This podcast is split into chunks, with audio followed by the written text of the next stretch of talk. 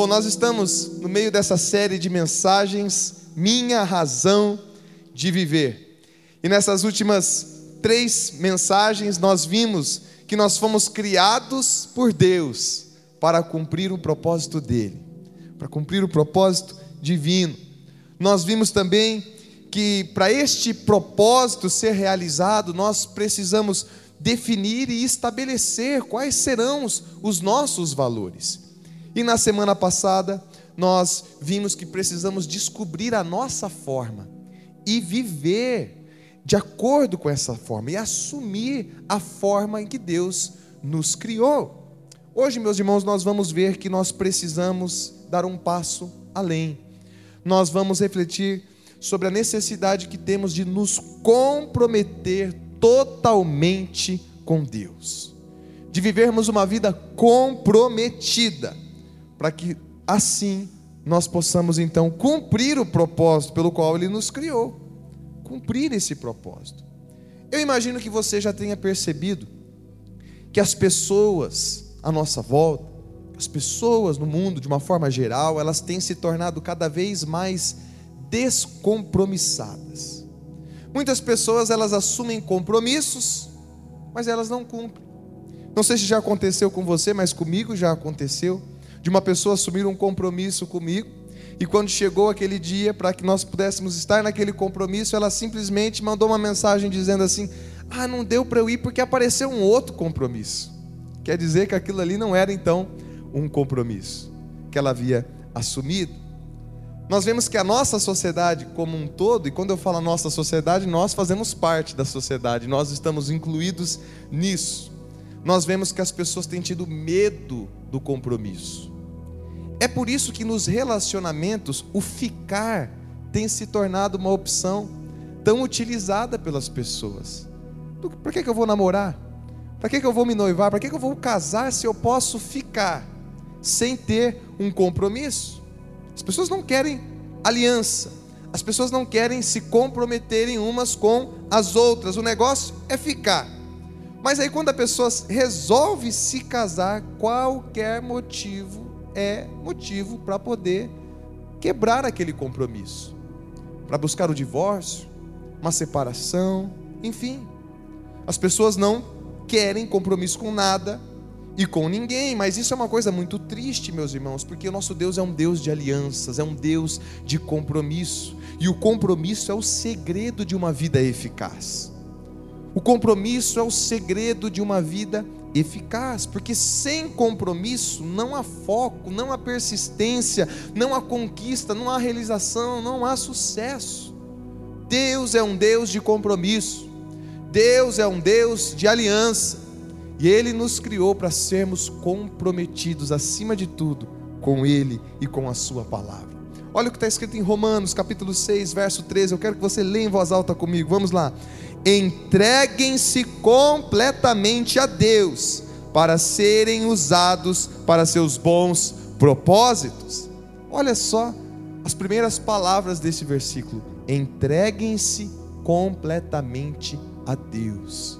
Esse entregue-se completamente a Deus aponta para comprometimento, aponta para uma aliança, aponta para compromisso. E aqui eu preciso nos levar a refletir, porque a mensagem de hoje você vai ver. Ela é uma mensagem que nos leva a refletir sobre o nosso compromisso com Jesus.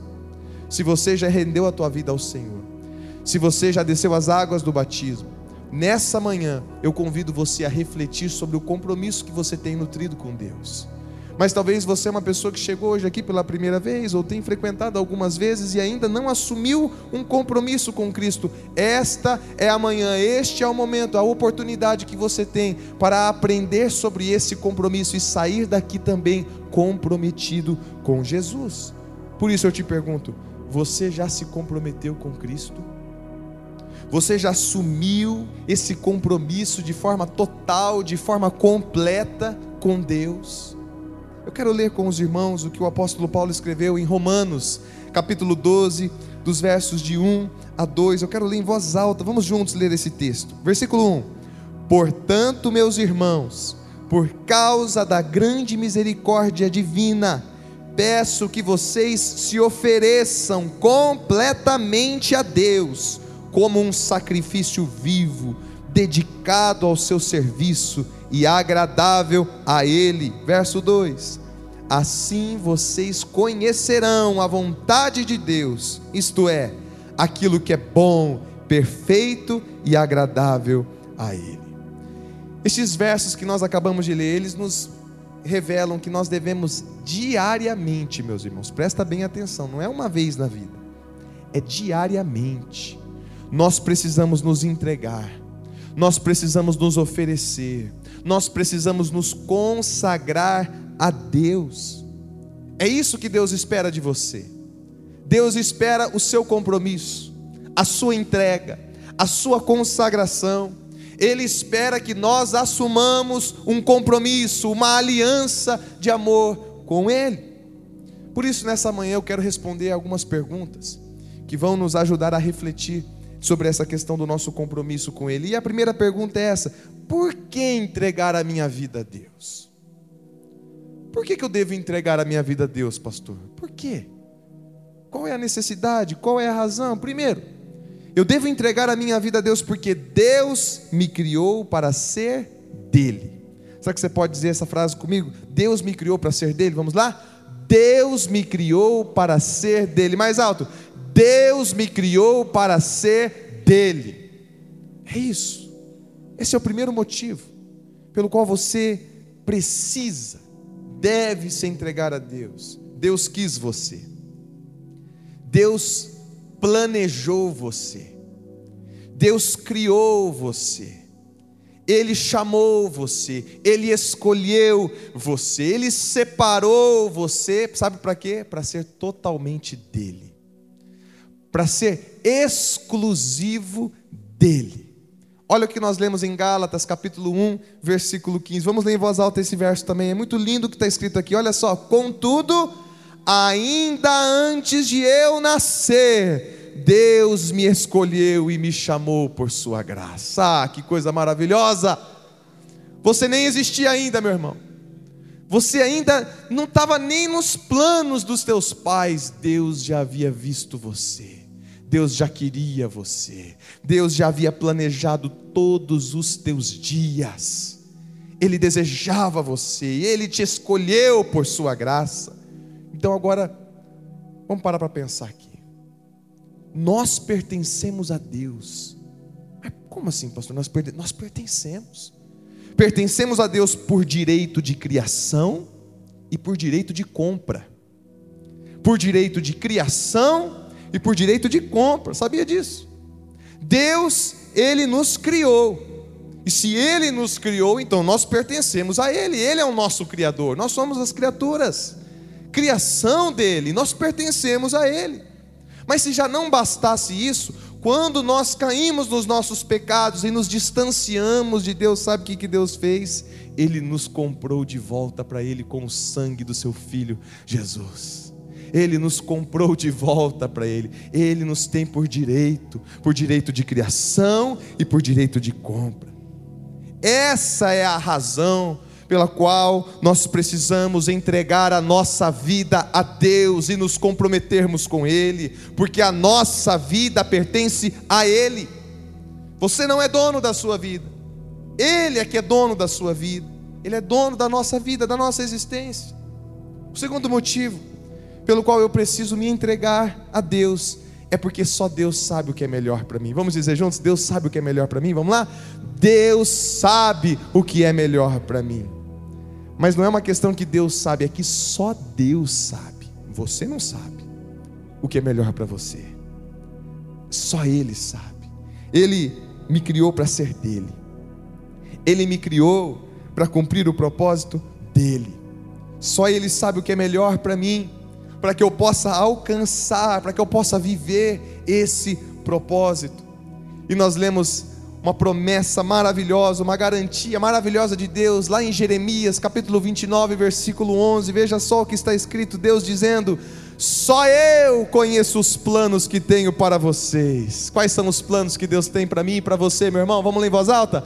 Prosperidade e não desgraça, e um futuro cheio de esperança. Sou eu, o Senhor, quem está falando. É por isso que você precisa se entregar a Jesus. É por isso que você precisa se comprometer com Deus, entregar a tua vida a Ele, porque Ele é dono da tua vida. Só Ele sabe o que é melhor para você. Você acha que você sabe o que é melhor para você. Você pensa que sabe o que é melhor para você, mas na verdade só Deus sabe o que é melhor para mim e para você, meu irmão. Você pode ter certeza de uma coisa nessa vida: Deus sabe muito mais do que você. Deus sabe muito mais do que nós. Deus sabe exatamente o que realmente vai satisfazer o seu coração, o que vai te dar sentido, o que vai te dar realização, propósito, paz, alegria, prazer. Deus conhece tudo sobre você. Você pensa que sabe que conhece tudo a teu respeito, mas você não sabe mas você não conhece, Deus sabe, porque Ele te fez, Ele te criou, e Ele te fez para um propósito maravilhoso, Ele tem um plano exclusivo para você, Ele sabe o que é melhor para a tua vida, meu irmão. Mas eu quero te dar ainda um terceiro motivo, pelo qual você e eu precisamos nos entregar a Deus, e o motivo é esse, porque a entrega é a chave para a satisfação e o sucesso. A entrega é a chave para a satisfação e o sucesso, sabe por quê? Porque tudo começa em Deus, porque tudo prossegue em Deus, e porque tudo finaliza em Deus.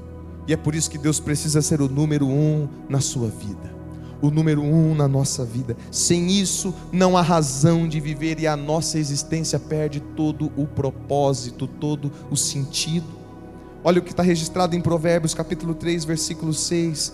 Em tudo o que for fazer, coloque Deus em primeiro lugar, e Ele coroará os vossos esforços com sucesso, com realização, com sentido, com paz, com alegria. É isso que esse texto quer dizer. Deus espera que você busque o plano soberano dele para a tua vida acima de tudo, acima de todas as coisas. Deus deseja que você queira ser tudo aquilo que ele te criou para ser. Ele quer que você renuncie tudo que tiver para ser renunciado. E que você se comprometa completamente com Ele, porque é aí que você vai desfrutar dessa vida com propósito, dessa vida com sentido. Mas diante disso, eu quero responder ainda uma segunda pergunta, e a pergunta é essa: O que poderia comprometer a minha entrega a Deus? O que é que poderia comprometer a minha entrega? O meu comprometimento com Deus. Por que, que existem tantas pessoas, pastor, que não estão se entregando completamente a Deus? Talvez você que está aqui nessa manhã, talvez você não consegue se comprometer totalmente com Deus. E por quê? E talvez você pode até se questionar, mas por que, que eu não consigo? O que está acontecendo? Eu quero falar rapidamente sobre quatro barreiras emocionais que nos impedem de nos comprometer completamente com Deus, de nos entregar completamente a Deus, que impedem muitas pessoas. E a primeira barreira é o ressentimento em relação a Deus. Muitas pessoas estão magoadas com Deus, decepcionadas com Deus, frustradas com Deus. E sabe por quê? Porque muitas pessoas veem Deus como uma vending machine. Você viu que a gente colocou ali uma vending machine, uma máquina de café, tem lá também refrigerante, salgadinho, chocolate. Você pode usufruir daquilo ali. Mas o que você precisa fazer? Você aperta o botão, tem o café, o café de cortesia, mas você pode pagar e adquirir um café mais elaborado, um cappuccino. Mas é você basicamente aperta um botão e você recebe na tua mão ali o produto, aquilo que você gostaria. Muitas pessoas veem Deus como uma vending machine, como uma máquina de compras. Pensam que é só chegar diante de Deus, apertar o botão e retirar aquilo que querem. Olham para Deus da seguinte maneira: você faz uma oração e você recebe aquilo que você tanto deseja, e você tem a resposta que você estava esperando, e você tem a bênção que você tanto queria. Muitas pessoas equivocadamente pensam que Deus existe para fazer as suas vontades. Mas Deus me colocou aqui nessa manhã para frustrar você, meu irmão. Deus não existe para fazer as tuas vontades. Deus não é para fazer as tuas vontades. O problema é que quando essas vontades não são satisfeitas, essas pessoas ficam bravas, ficam magoadas com Deus, decepcionadas porque Deus não agiu conforme ela queria que Deus agisse. Então, por exemplo, muitas pessoas dizem, pastor, eu orei tanto para Deus curar o meu pai, curar o meu cônjuge, curar o meu filho, e Deus não respondeu a minha oração. Que Deus mau é esse? Que Deus cruel é esse? Ele podia ter livrado, ele podia ter feito, mas não fez. Pastor, eu orei tanto por esse emprego, eu orei tanto por essa promoção, eu orei tanto para conseguir a realização desse sonho, mas Deus não respondeu, mas Deus não fez nada para que isso acontecesse. Eu preciso te dizer uma coisa aqui nessa manhã, meu irmão com todo o amor, com todo o carinho, se você orou e Deus não fez a sua vontade, você tem que se lembrar que Deus não é o gênio da lâmpada para atender todos os seus desejos. Você precisa compreender isso nessa manhã. Deus não é um gênio da lâmpada que está ali à tua disposição para te servir e atender todos os teus desejos. Porque para para pensar. Se Deus desse tudo aquilo que você pede, tudo aquilo que nós pedimos, sabe o que, que, nós, que, que aconteceria? O que, que aconteceria conosco? Nós nos tornaríamos pessoas mimadas, nós nos tornaríamos pessoas sem caráter, insuportáveis, pessoas infelizes. Você que é pai, você que é mãe, você não dá tudo que o seu filho pede, você contraria o seu filho, você diz não para o seu filho, porque você ama o seu filho. Você disciplina o seu filho porque você ama o seu filho e porque que com Deus seria diferente. Então compreenda isso. Deus não deve a você tudo aquilo que você quer. Presta atenção a isso. Deus não deve a você tudo aquilo que você quer. Tem muita gente que erra. Tem muita gente que sai fazendo as suas próprias escolhas ao seu modo, do seu jeito e depois culpam a Deus pelas consequências das suas escolhas. Culpam a Deus pelo seu pecado, culpam a Deus pelo seu erro, mas Deus não é responsável pela escolha de ninguém. Deus não é responsável pelas nossas escolhas. Um exemplo prático: quando uma pessoa vai lá no bar, enche a cara de cachaça, depois pega o carro e sai dirigindo pela estrada, e então causa um acidente trágico que leva pessoas à morte. Tem muita gente que olha para essa situação e fica brava com Deus, e fica irada com Deus, decepcionada com Deus, mas nós deveríamos é ficar com raiva e decepcionados com aquele homem que se embebedou e dirigiu e fez o que não devia. É com aquele homem que nós deveríamos ficar irados e bravos, porque foi a escolha dele e não de Deus. Mas talvez aí na tua mente agora, nesse exato momento, você já está pensando aí, é, é verdade, pastor, mas Deus poderia impedir aquilo de acontecer. Deus poderia agir e impedir aquele acidente. Aquelas pessoas eram inocentes, então que morresse aquele homem, não aquelas pessoas, é verdade. Deus poderia fazer tudo isso, afinal de contas, Ele é Deus, Ele pode todas as coisas. E seria muito fácil para Deus resolver esse problema. Na verdade, seria muito fácil Deus resolver com todos os problemas de toda a maldade no mundo, bastava Deus tirar a tua liberdade de escolha.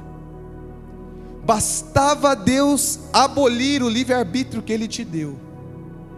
Bastava Deus programar todos nós para sermos robôs, sem opção de escolha alguma, apenas para fazer aquilo que Ele nos programou para fazer e pronto e acabou. Bastava isso. Mas o fato é que Deus nos deu livre-arbítrio liberdade de escolha. E isso significa que você pode escolher fazer o bem. Mas isso também, de igual modo, significa que você pode escolher fazer o mal. E quando você escolhe fazer o bem, pessoas são beneficiadas, abençoadas. Mas quando você e eu escolhemos fazer o mal, pessoas inocentes sofrem por causa das nossas escolhas. Então presta bastante atenção a isso que nós vamos ler agora, vai aparecer na projeção. A nossa liberdade de escolha não é apenas o nosso maior benefício, é também a nossa maior maldição. Precisamos levar a sério isso. A nossa liberdade de escolha não é apenas o nosso maior benefício, é também a nossa maior maldição. Isso nos acende para a responsabilidade que temos que ter com as nossas ações, com as nossas escolhas, com os nossos compromissos. Então, em nome de Jesus, meu irmão, nunca fique ressentido com Deus, porque ele, ele não tenha feito algo que você queria que ele fizesse, ou porque ele não agiu conforme as tuas expectativas, por algo que ele deixou de fazer. Não, não fique ressentido. Deus não tem obrigação nenhuma de agir conforme aquilo que nós queremos. Olha o texto de Provérbios 19, verso 3.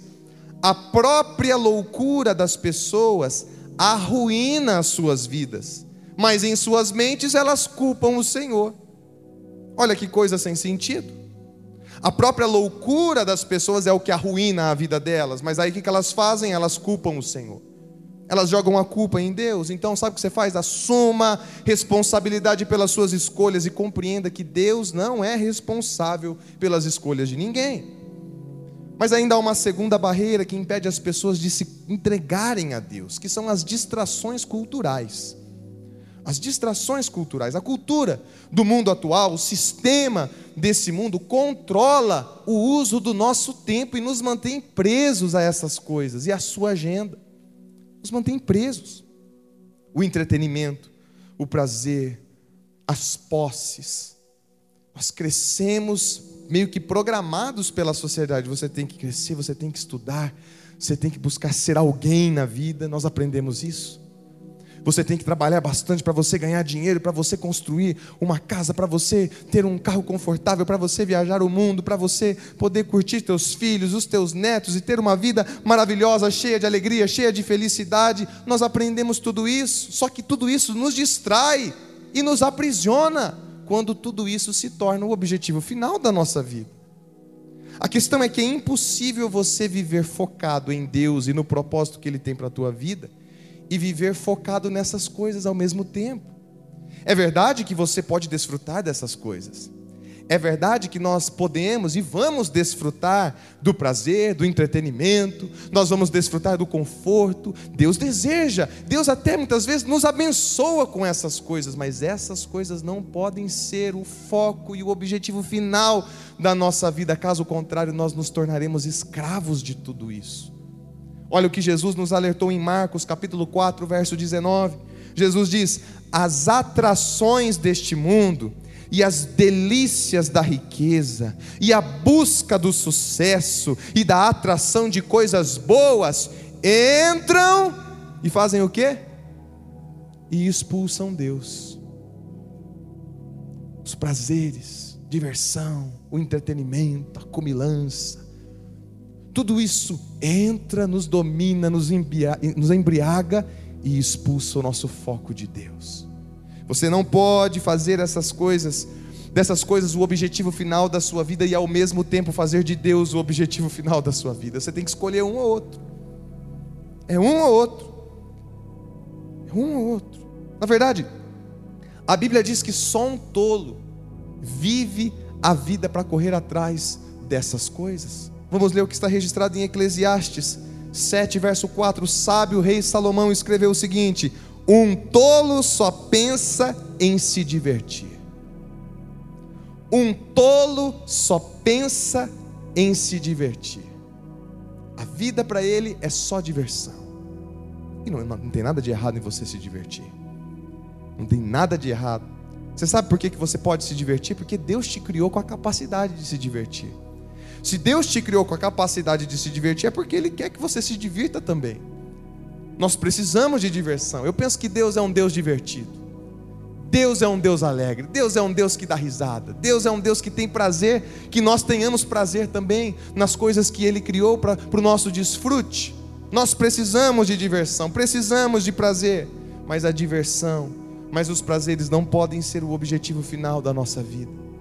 Porque se você fizer da diversão, se você fizer do prazer o objetivo final da sua vida, você nunca vai ser feliz, porque sem Deus ninguém se satisfaz. Agora, se o prazer, se as coisas desse mundo fossem, fizessem sentido, de fato, nós não veríamos tantos artistas por aí com depressão.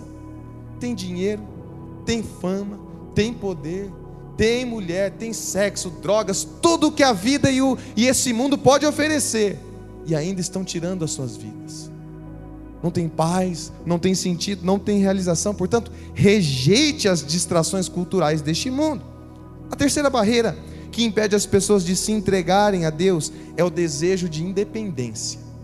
Desejo de independência nós vamos idealizando, idealizando na nossa vida que nós precisamos ser independentes, ter liberdade, para nós podermos então buscar a felicidade do jeito que nós idealizamos, que é a felicidade tem que ser. Do jeito que a sociedade dita que o que é ser feliz? Ser feliz é você ter isso, aquilo, aquilo outro, é você fazer isso, é você agir de tal forma, é você se parecer de tal maneira. Mas não é de se estranhar que nós temos visto muitas pessoas adoecendo, deprimidas, ansiosas, dependendo de remédio para dormir. Não é de se estranhar que nós temos nos tornado pessoas mais solitárias, mesmo estando mais próximas com o uso da tecnologia, por exemplo. A verdade é que Deus não nos criou para sermos independentes. Deus nos criou para sermos interdependentes. Nós fomos criados para nos ajudarmos mutualmente. E é assim que a igreja precisa ser, é assim que é a igreja, o corpo de Cristo. Os membros do corpo de Cristo são interdependentes. Deus nunca quis que você fosse alguém totalmente independente, porque isso vai sempre te levar para a solidão. E na verdade, muitas vezes, esse desejo de independência, dessa liberdade, é simplesmente orgulho simplesmente orgulho, aquele teu desejo de achar que você é autossuficiente, que você não precisa de ajuda, que você não precisa de ninguém, que você não precisa de Deus, mas todos nós precisamos de ajuda, meu irmão. Você nem, nem existiria se não fosse o teu pai e a tua mãe ter uma relação para que você pudesse vir a esse mundo e existir. E ainda quando você era um bebezinho, você dependia do teu pai e da tua mãe para te alimentar, para te trocar, para te ensinar tudo. E ainda hoje você só está aqui porque você depende de pessoas, você reconhecendo isso ou não. Ninguém poderia existir sem depender dos outros. A verdade é que nós não gostamos de admitir que precisamos de ajuda. A verdade é que nós não gostamos de admitir que estamos perdidos e precisamos da ajuda do Senhor. E talvez hoje você chegou aqui nessa manhã e você se perdeu. Talvez você se perdeu espiritualmente. Mas a questão é que por causa do teu orgulho você não consegue admitir isso. Você tem lutado contra isso. Você não quer admitir que precisa de ajuda de pessoas, que você não, que você não precisa de ajuda de Deus. É por isso que, graças ao Senhor, Ele permite que adversidades cheguem até, cheguem até a sua vida. É por isso que Deus permite o sofrimento chegar até nós. Porque quando nós estamos sofrendo, nós costumamos clamar por socorro, reconhecer que precisamos de ajuda e Deus está sempre lá pronto a nos ajudar. Mas ser independente só revela que nós somos tolos. E a Bíblia conta exatamente o que, que acontece com o tolo. Olha só Provérbios 10, verso 8. O tolo autossuficiente cai de cara no chão. Cai de cara no chão. Então não permita que o desejo de independência impeça você de se comprometer totalmente com Deus nessa manhã, meu irmão. Mas eu quero falar ainda sobre a quarta barreira que impede as pessoas de se entregarem a Deus, e é o medo do compromisso. O medo do compromisso. E essa é a barreira mais comum. Muitas vezes nós não queremos render a nossa vida, porque nós temos medo de perder a nossa suposta liberdade. A gente é, acha que a gente é livre. E aí a gente tem medo de compromisso porque eu não quero perder a minha suposta liberdade. Muitas vezes temos medo de perder os nossos prazeres, os nossos hábitos. Temos medo de ter que abrir mão das nossas diversões, das nossas amizades. Nós temos medo. Temos medo do que as pessoas vão pensar a nosso respeito. Mas eu preciso dizer uma coisa nessa manhã a você. Se você se entregar a Deus, o seu se entregar, o seu comprometimento com Deus, não significa que você vai ser perfeito pro resto da tua vida. Mas significa que o perfeito vai habitar em você. E o perfeito vai te dar todas as forças para se manter comprometido, para se manter firme, para te direcionar, para te ajudar. Mas sabe, o pior medo que nos impede de nos comprometermos com Deus é o medo de perder o controle. É o medo de perder o controle da nossa vida. Mas essa aqui é uma grande ilusão, meu irmão. Deixa eu te dizer uma coisa: você não tem controle nenhum sobre a tua vida. Você tem a ilusão que você tem o controle, mas não tem. Você nunca esteve no controle da tua vida. Você nunca estará no controle da sua vida e eu posso te provar. Você sabe por que, que você tem problemas? E eu tenho certeza absoluta que todo mundo aqui tem problemas. Que na tua rotina você enfrenta problemas, conflitos, crises, situações adversas. Você enfrenta. Você tem problemas. Por quê? Porque problemas são coisas que você não pode controlar coisas que você não pode controlar. Se você pudesse controlar todas as coisas, se você tivesse o controle absoluto sobre a tua vida, então isso tudo que, você, que a gente está descrevendo como problema não seria um problema. Então, um sinal de maturidade emocional em você é você perceber, passar a perceber que a maior parte da sua vida está fora do teu controle, está além da tua capacidade de controlar. Para para pensar um pouquinho. Você não pode controlar o teu marido. Você pode tentar manipular ele.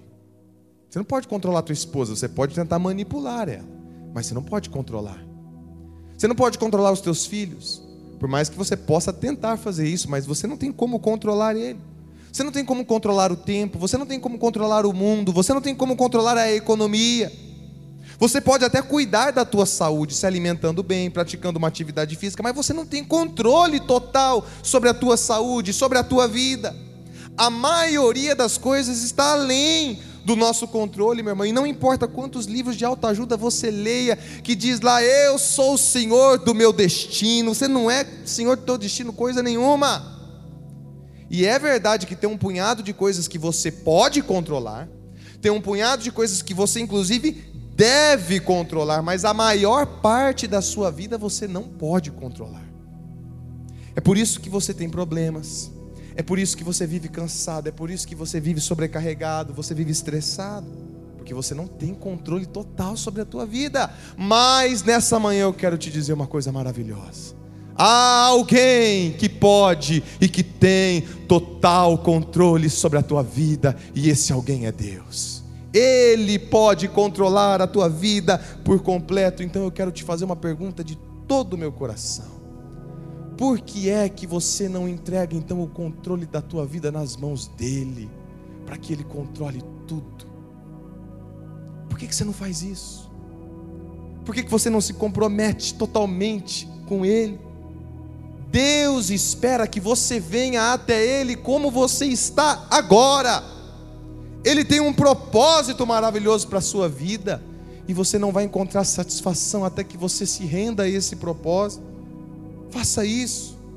Deus, ele não te aceita como você está, mas ele te recebe como você está para que Ele possa começar uma transformação na tua vida, a fim de que você se torne tudo aquilo que Ele te criou para que você seja, e é a partir daí que a tua vida passa a fazer sentido, meu irmão. Então, não fique esperando as coisas melhorarem, não seja aquele tipo de pessoa que fala assim: não, pastor, peraí, eu compreendo isso, eu, eu vou me comprometer com Deus, mas antes eu tenho que resolver umas coisas da minha vida que ainda estão erradas, eu tenho que, eu tenho que romper com isso, eu tenho que mudar tal coisa, tal procedimento na, na minha vida, depois que eu fizer, depois que eu consertar toda a minha vida, pastor, aí eu me entrego a Deus. Não, não faça isso, meu irmão. Venha como você está hoje, do jeito que você está agora. Entregue-se, permita que Ele faça essa transformação que precisa ser feita na tua vida.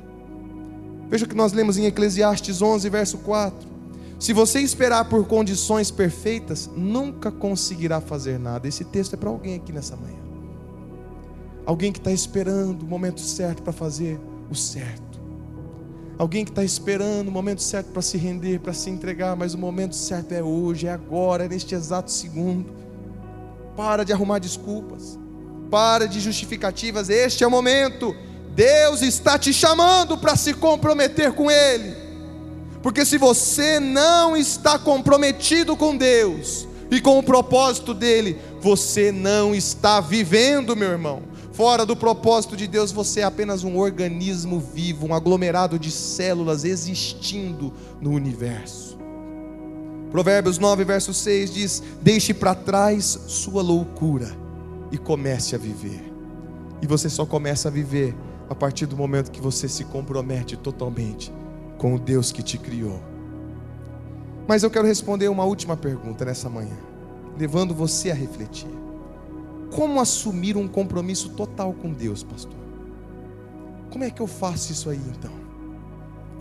Você precisa primeiro tomar duas atitudes. Essas duas atitudes é que eu quero me concentrar agora, objetivamente. A primeira é essa: compare o custo com os benefícios. Compare o custo com os benefícios. Em cada compromisso que você assume na vida, existem benefícios, mas também tem o custo, tem o preço a ser pago.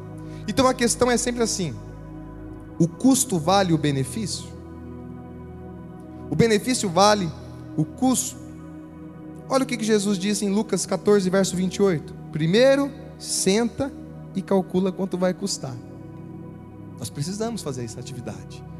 Se você quer assumir um compromisso total com Deus, você tem que começar aqui, comparando o custo de se entregar a Deus com os benefícios de você se entregar a Deus. Então, quanto que custa seguir o propósito de Deus? O propósito de Deus custa três coisas. Primeiro, renúncia dos direitos. Esse é o preço que você vai ter que pagar. Você quer assumir um compromisso total com Deus? Você tem que estar pronto a pagar esse preço aqui, ó. Renúncia dos direitos.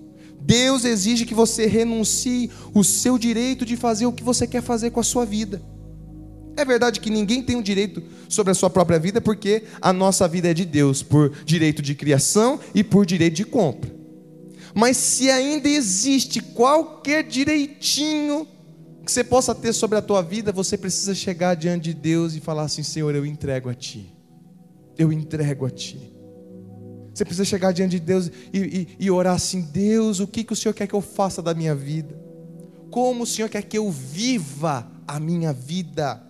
Em outras palavras, eu paro de olhar para os meus sonhos, para os meus objetivos, para os meus planos e ambições, e eu pergunto a Deus: Deus, para que que o Senhor me colocou aqui nesse mundo?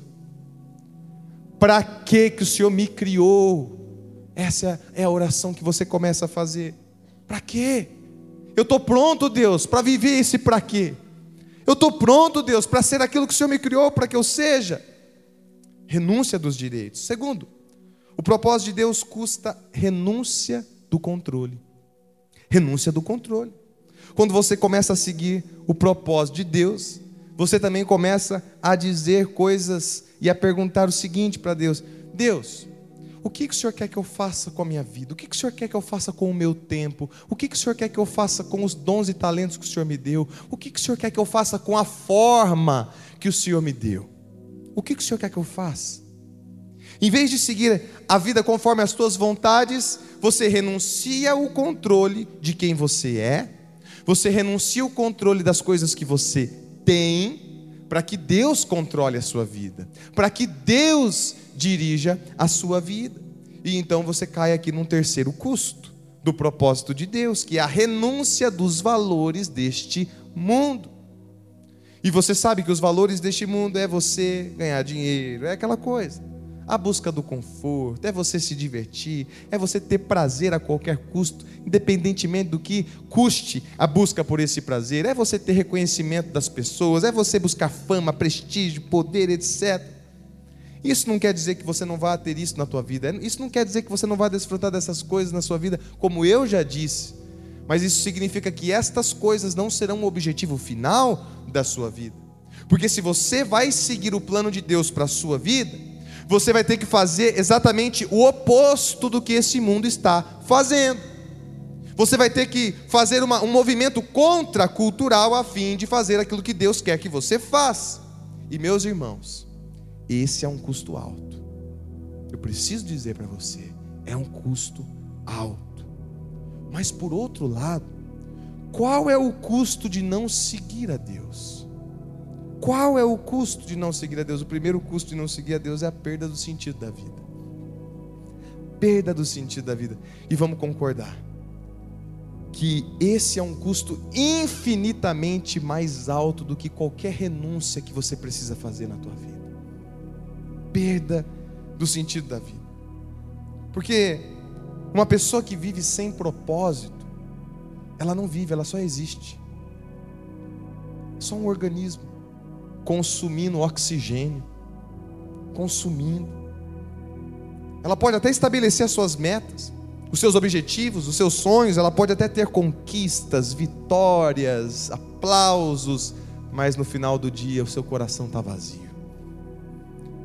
No final do dia, quando é só aquela pessoa e o travesseiro dela, ela sabe qual é a realidade.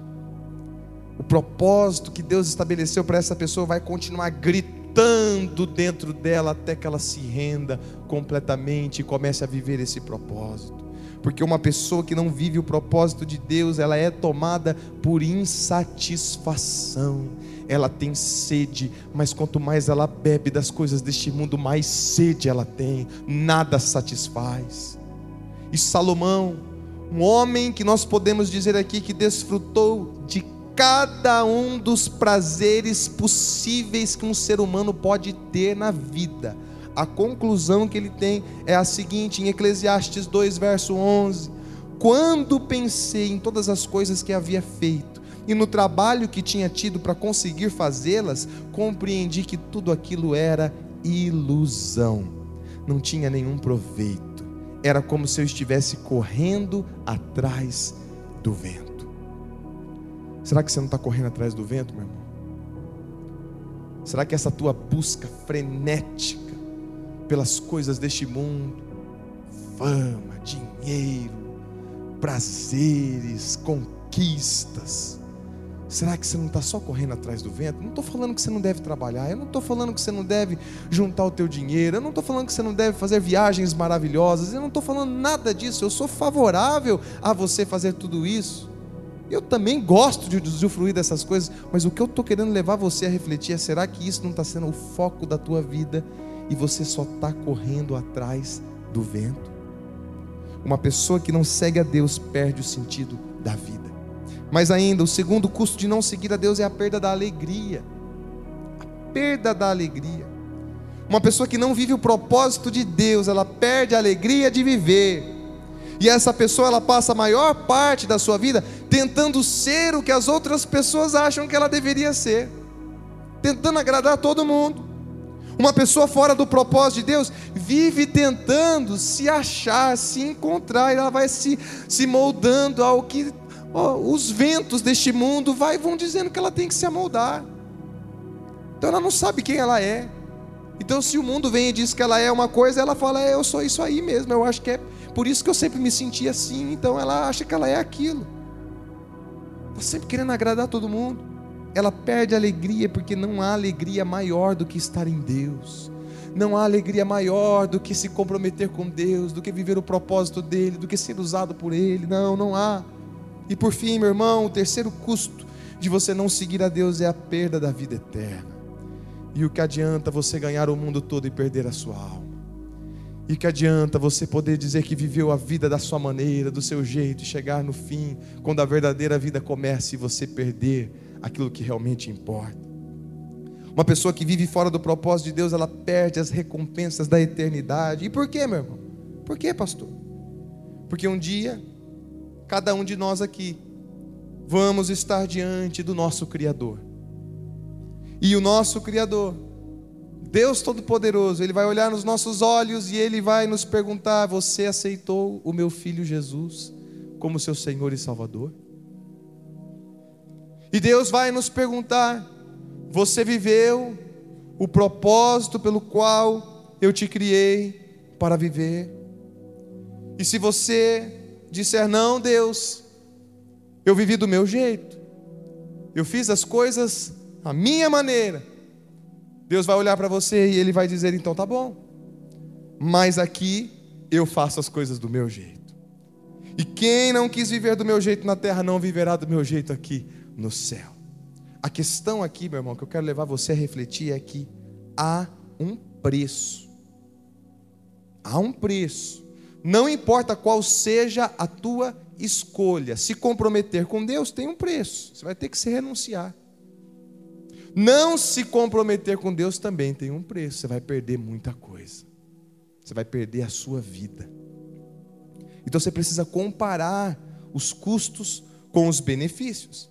Mas além disso, a segunda coisa que você precisa fazer, e última, para terminar, você precisa assumir um compromisso, para você assumir um compromisso total com Deus, você precisa confiar em Deus para lhe ajudar a manter o compromisso. Confie em Deus para lhe ajudar a manter esse compromisso. Mas o diabo vai sempre querer lançar medo em você. Ele vai usar das circunstâncias, das pressões, para que a tua incredulidade se aflore e você se pegue fazendo a seguinte pergunta: e se eu entregar a minha vida para Deus? E se eu me comprometer com Deus? E Deus pedir para eu fazer uma coisa muito difícil, o que, que eu faço? Sabia que tem muita gente que não se compromete com Deus por causa disso? Por causa disso. E sabe quem está por trás dessa pergunta, desse, desse pensamento? É o diabo. É ele que está por trás disso. Ele está trabalhando para gerar incredulidade dentro do seu coração. Mas em nome de Jesus, não dê ouvidos a isso. Porque se Deus te pedir para fazer alguma coisa muito difícil, você pode ter certeza que Ele vai te dar todo o poder, toda a força, toda a capacitação para fazer isso. Você pode ter certeza disso? Deus nunca vai pedir mais de você que você não possa fazer, que Ele não te capacite a fazer.